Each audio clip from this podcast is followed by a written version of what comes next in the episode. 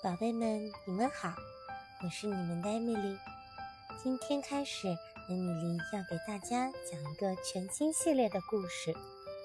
这个故事系列的名字叫做《我来保护你》，它会分七集。今天我们要讲的第一集叫做《大恐龙来了》。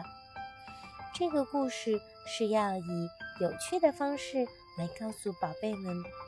被拐卖以后自救的方法啊，那我们来看一看，大恐龙来了以后遇到了什么样危险的情况呢？这个故事的试读年龄是两到六岁的宝宝。下面故事就要开始啦，我们要竖起小耳朵，认真的听哦。玫瑰花小镇。是一个快乐祥和的小镇，可是今天小镇有一点不平静。砰砰砰！是谁的脚步声这么大呀？啊，来了一只大恐龙！大恐龙走过蔷薇街，看见了踢皮球的小猪罗罗，伸手一抓。就把小猪罗罗抓了起来，塞进了自己的大背包里。大恐龙走过了茉莉街，看见了正在荡秋千的小兔跳跳，又伸手一抓，就把小兔跳跳也塞进了大背包里。大恐龙走过了樱花街，看见了正在转呼啦圈的小老鼠吱吱。他也伸手一抓，把芝芝装进了大背包里。罗罗和跳跳笑得都哭了。芝芝虽然个头小，却壮着胆子安慰大家说：“嗯，大恐龙听见我们哭，心里一烦，说不定会打我们。我们不要哭，我们一起想办法。”小猪罗罗擦擦眼泪说：“哦。”可是大恐龙抓我们干什么呢？是啊呜一口吃掉呢，还是卖到马戏团里演杂技呀？我们会不会再也见不到爸爸，再也见不到妈妈了？哎呀，想到这些真可怕呀！小老鼠吱吱转着眼睛说：“嗯，我们得让犀牛警长来救我们。”可是，怎么让犀牛警长知道我们都被抓走了呢？小兔跳跳说：“哎，我们大声喊，用最大最大的声音喊。”吱吱摇摇头说：“不行，现在不能喊，没喊来警长，反而会把大恐龙惹生气的，那可就危险了。等我们看见犀牛警长的时候。”我们在喊，大恐龙走呀走，罗罗和跳跳在背包里晃呀晃。吱吱爬上了背包口，紧紧地抓住背包的带子，一边看着外边，一边对罗罗和跳跳说：“记住，大恐龙走过了樱花街，走过了香蕉路。”又走到了向日葵广场，大恐龙停在了糖果店外，趁黑熊老板不注意，抓了一大把糖果塞到了包里。大恐龙又走了起来，吱吱悄悄地把糖果一颗一颗地扔到了马路上。哦，真可惜，这么好吃的糖果。都被你扔掉了，小猪罗罗说。小兔跳跳瞪了他一眼。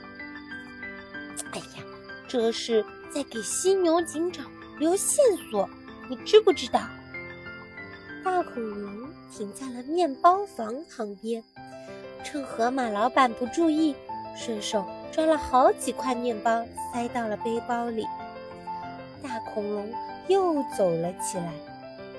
小老鼠吱吱悄悄地把面包掰成一小块，一块一块的扔到了马路上。哎呀，真可惜，这么好吃的面包！小猪罗罗突然就闭上了嘴，眨眨眼睛说：“哦，我知道了，芝芝是在给犀牛警长留线索呢。”就快走出玫瑰花小镇了，可是还是没有遇见犀牛警长，也没有看见别的大人，这可怎么办呢？忽然，芝芝。看见路旁站着鸭哥哥，要是大声喊，一定会被大恐龙听见的。他赶紧拿起面包，使劲地向鸭哥哥扔去。鸭哥哥扔到了头，他抬头一看，吓了一跳。原来呀，芝芝、罗罗和跳跳都被大恐龙抓走了。鸭哥哥。赶紧向玫瑰花小镇上的警察局跑去。这时候，大恐龙已经走出了玫瑰花小镇，朝远处的大山走去了。糖果扔光了，面包也扔光了。犀牛警长不知道路怎么来救他们呢？芝芝脱下了小绒帽。罗罗脱下了小领结，跳跳拿下了红发卡，还有三个小机灵的三双小鞋子：小红帽、小领结、红发卡。小鞋子都躺在了大恐龙走过的路上，就像一个一个的小路标。大恐龙到家了，它舒舒服服地躺到了大沙发上。乐滋滋地打开背包，哈哈，今天的收获可真不小！我要好好的享受一下，吃糖果，吃面包，让小猪给我扫地，让小兔子给我按摩，再叫小老鼠给我榨果汁。大恐龙往背包里一看，哎呀，面包没了。果汁也没了，糖果也没了，只剩下三个小家伙了。大恐龙气坏了，没了面包，没了糖果，我就把你们都吃掉。罗罗和跳跳一听，吓得浑身发抖。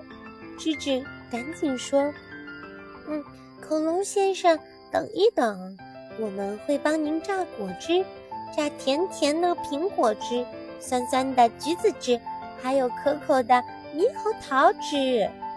大恐龙想了想，说：“嗯，好吧，榨完了果汁，我再吃你们。”在大恐龙的监视下，三个小家伙假装榨起了果汁。突然，门外响起了喇叭声：“大恐龙，你被包围了，快把小宝宝们放出来！”大恐龙一听，赶紧用长尾巴把三个小家伙卷了起来。小家伙们一动都不能动。然后啊，大恐龙把头钻出窗外，挤出一副笑脸说：“哎呀，犀牛警长，您搞错了，我这儿可没有小宝宝呀！”罗罗和跳跳大叫起来：“警长叔叔，我们在这里呢！”芝芝呢？它对着恐龙的尾巴张开嘴巴，使劲地咬了一口，大恐龙疼得乱跳，三个小家伙也被甩了下来。犀牛警长带着老虎警察一起冲了进去，把大恐龙抓住。三个小小家伙高兴地说：“谢谢局长，谢谢警长。”犀牛警长开心的笑了：“哎呀！”如果没有你们留下的记号，我可找不到你们呢。好了，亲爱的宝贝们，今天的故事就讲完了。小朋友，如果遇到了坏人的时候，千万不要害怕，一定要沉着冷静。小朋友，你们知道该怎么躲避坏人的诱骗吗？如果发现一直有人跟着你，一定要加快速度，跑到人多的地方。如果你找到了警察叔叔、军人叔叔，或者呃带孩子的妈妈，你可以这么做：告诉他们你需要帮助。